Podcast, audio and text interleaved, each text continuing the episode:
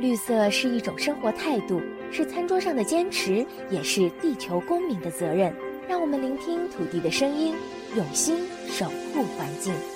这里是绿色情报员，我是麦小甜。I swear, if we read the fishing ground there, we are more than slaves.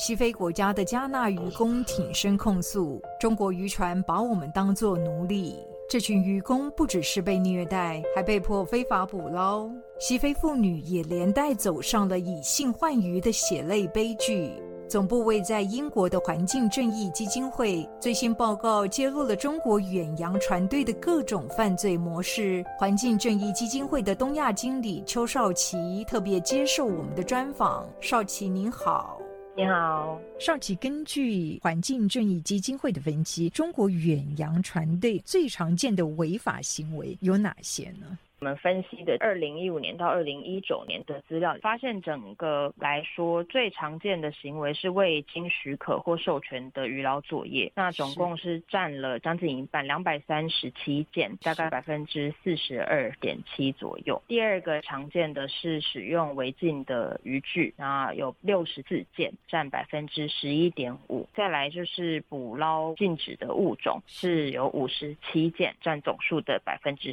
三。这大概是。以整个数据分析来看，这三个是最常见的行为。这当中其实不难不想象，中国远洋渔船它的非法行为有多么不受控哦。嗯，对，这还是我们有调查到的，就是有被逮到的。对，有被逮到的。那在公海，甚至在 RFM 的区域，到底海上发生了什么事？这其实是很难去追踪或者是监管到的部分。少奇，那么我们以渔具类型来看的话，哪一种渔具类型的船？船只它最容易发生这种 IUU 非法渔捞的事件呢？以我们拿出来讨论的五百五十四例中，有三百五十例是我们可以识别出船只跟渔具的类型。是，那百分之三十一是使用拖网渔船，那再来是延绳钓占了百分之二十八，然后游钓船是占百分之二十二。那在已经确定与中国远洋船队相关的非法渔捞事件中，这三种船型加起来的比例是占了百分之八十。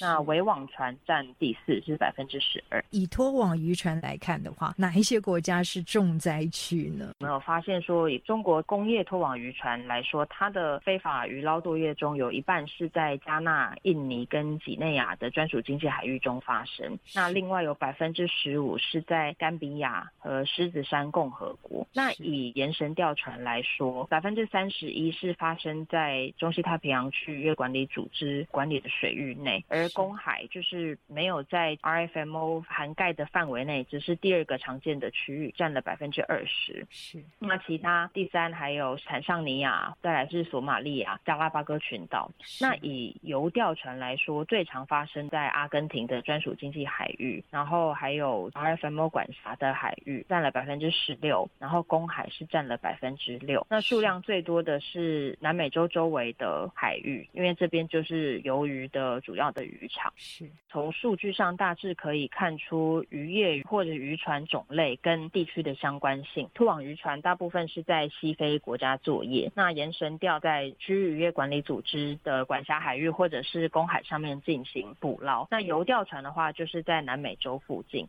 那因为中国的渔船不管在哪一个区域，它的数量都比其他的国家来的更多。那渔船多的时候，不管是船长或者是船员，就会有守法程度有参差不齐的状况，所以造成说非法渔跟其他的。捕鱼国家比起来，看起来又更加的盛行。那当然，这也会牵涉到中国政府对他们自己船队的监管能量跟监管意愿，或者是他能够监管的能力，可能跟别的捕鱼国家也没有办法相比，或者是说他的资讯是相对的不透明、相对保护的，那就使得像 NGO 啊，或者是其他的沿近海国家，他没有办法去执法或者是监督这样子。的功能。那再来这些特定的渔船或渔业特别青睐某个地区，除了可能是天然资源的分布以外，也还是会有一带一路的影响。我们的调查其实也有发现，这些中资企业在这些国家跟当地政府这会有非常紧密的连接。我们在加纳的调查也有发现，中资的渔业公司在加纳其实有非常严重的贿赂官员的情形，包括对渔业观察员啊，或者是渔业官员，或者是港口检查员的贿赂，这也造成当地的官员可能对非法渔业睁一只眼闭一只眼，然后沿海国内部政治的贪腐的问题，也是让这些非法渔船、非法渔业公司能够持续一直在这边生存下去的原因之一。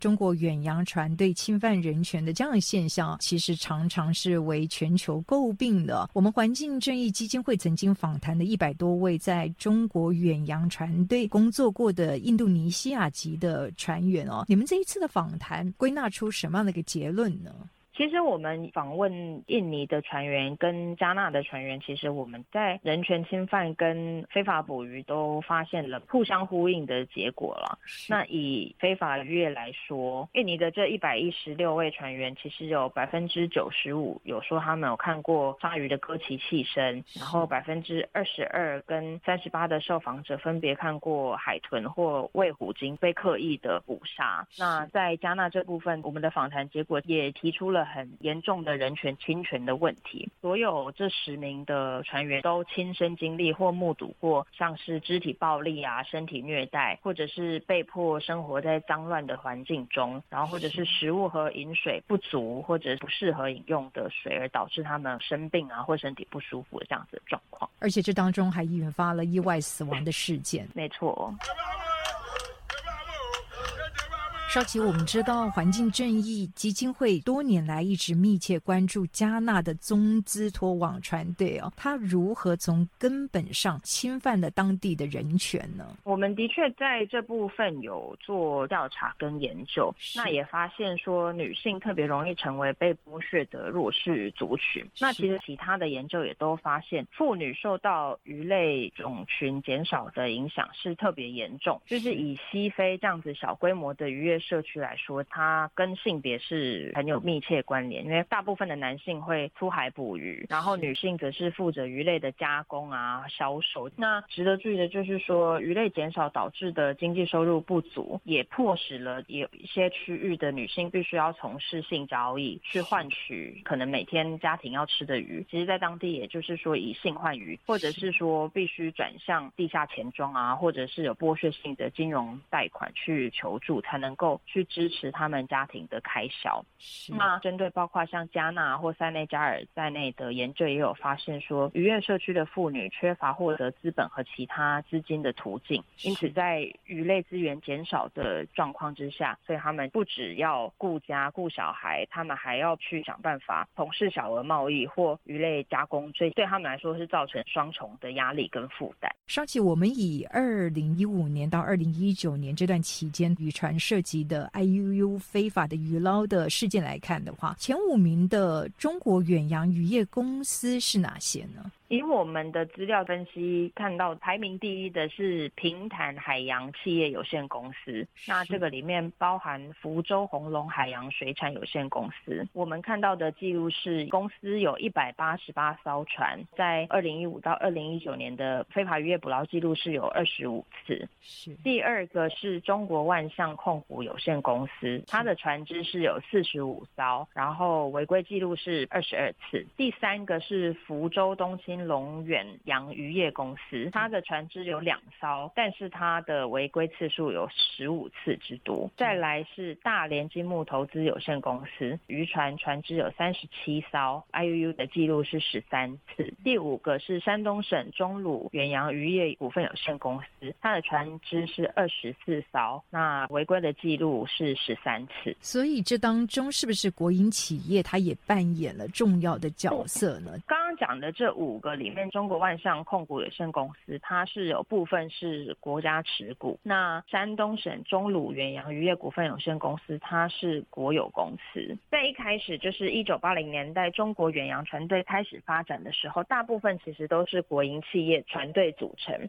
那后来中国经历了改革开放嘛，那许多国营的远洋渔业公司其实渐渐脱离国营性质，然后转为私营。在报告中，我们有列出最多的这个 IUU 历史的前五个纲，就是有提到中国万象控股掌握的大洋世家渔业公司，它的前身其实就是浙江省政府控股的渔业公司。那之后股份慢慢的由私营的公司收买，演变成今天私营公司的样貌。但是刚刚讲到说，其他部分，中国政府还是透过层层的控股公司，掌有大洋世家少部分的股份。你们看到为什么中国政府对于渔业企业的控制权似乎好像是出现了一个松动的一个现象呢？中国船队的确现在大部分都已经转为私营，那的确也一直有人认为说，所有权结构的逐渐变化，其实也松动了中国政府对渔业公司的活动啊，或渔船活动的控制。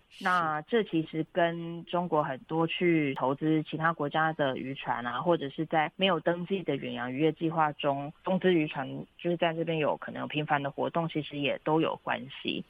那中国远洋船队治理权部分下放，其实导致的问题跟中央跟地方之间其实是有一些矛盾，就是因为中国国家层级对永续发展的需求，它没有办法跟地方层级的经济野心或经济的目标去达成一个平衡。像是二零一七年公布的“十三五”计划中，中国针对国家远洋渔业战略的这一个项目，其实中国农农业农村部有说，在二零二零年底前，他们要把中国远洋渔船的规模限制在三千艘渔船之内，然后也让获准的远洋渔业公司数量回到二零一六年的水准。是，但是控制船只数量跟总吨位的国家目标，它跟然后进一步发展远洋产业的这些可能沿海的省跟地区，然后丰富菜篮子的这个指令，以及去打造一个海洋强省这样子的任务，其实是有冲突的啦。那所以为了要达到刚刚说这个海洋强省啊目标，其实很多的省或者是地方政府会提供各种的补贴。那这样子的冲突之下，其实就会有一些执法的问题啊，或者是矛盾产生。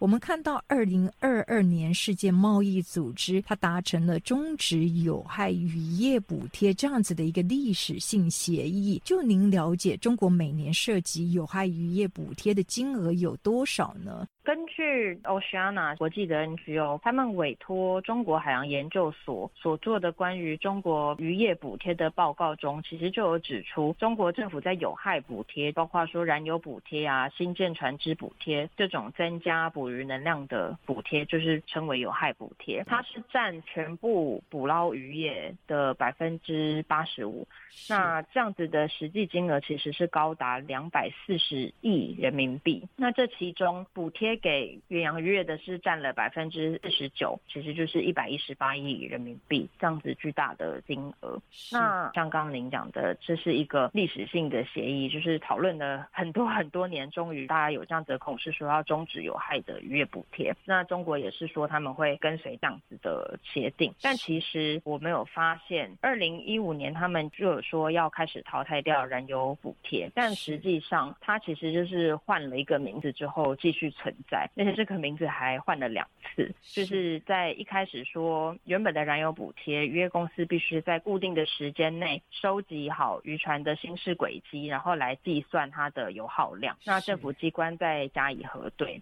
那燃油补贴在二零一五年并入了渔业发展基金下面的国际渔业资源开发利用的项目，然后在二零二一年后，这个项目又被改名为渔业资源调查养护和国际履约能力提升这样子的一个就是名称之下。那目前计算的方式包括说渔业公司年终审核的结果，然后 VMS 也是卫星讯号有效的天数，然后船型啊吨位。等等。但是根据我们 DJF 对中国远洋渔船年审规则的了解了，就是我们认为这其实是以纸上的评估，然后打分数，规则上的松散，那它有很多弊病。我们认为是没有办法真正的反映出公司渔船从事非法渔业的行为啊，或者是有没有办法给予惩罚。那一样就是都还是给予补贴这样子的状况。所以用这样子的年审机制去说要去减少补贴啊，或者是惩处非法渔船，几乎是没有办法达到效果。中国所谓的要打击非法渔业，然后消除有害补贴哦，这一部分的企图心，其实会让外界打上一个问号。